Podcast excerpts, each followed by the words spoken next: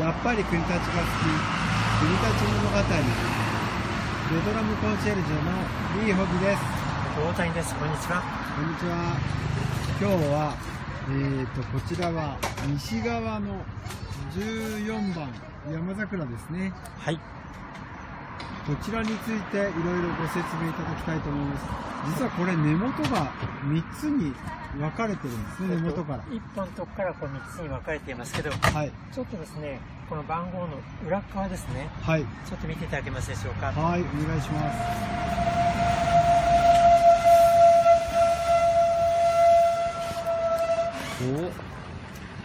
一番右の枝、この太い枝ですね。はい、中空洞になっても随分傷んじゃってるんです。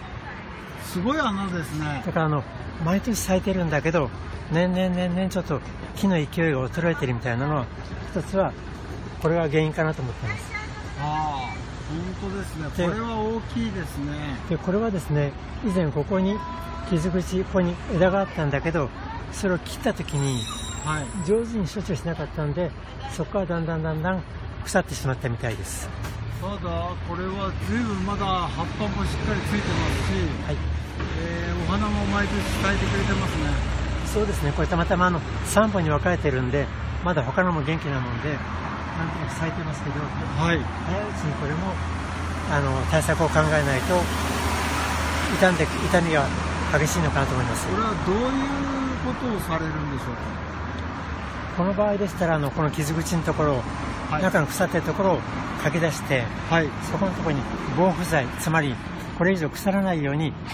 予防の薬を塗ってあげるうん、それも一つの方法だと思います。はい。で2番目にはですね、この根元のところ、根元のところ、えっとこの近辺にもうちょっとこの肥料をあげて、この木が自分で元気に水分、養分を上げられるように、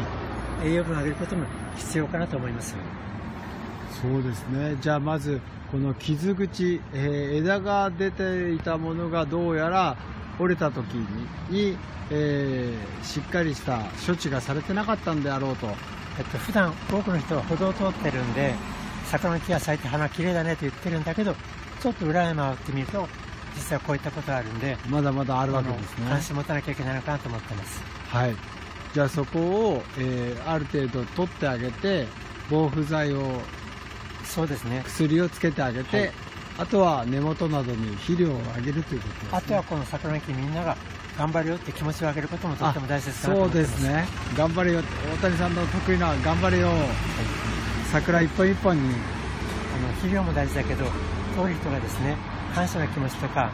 そういったあの温かいエールを送ることも必要だと思ってますわかりました皆さんぜひエールを送ってあげてください今日はどうもありがとうございました、はいどうもありがとうございます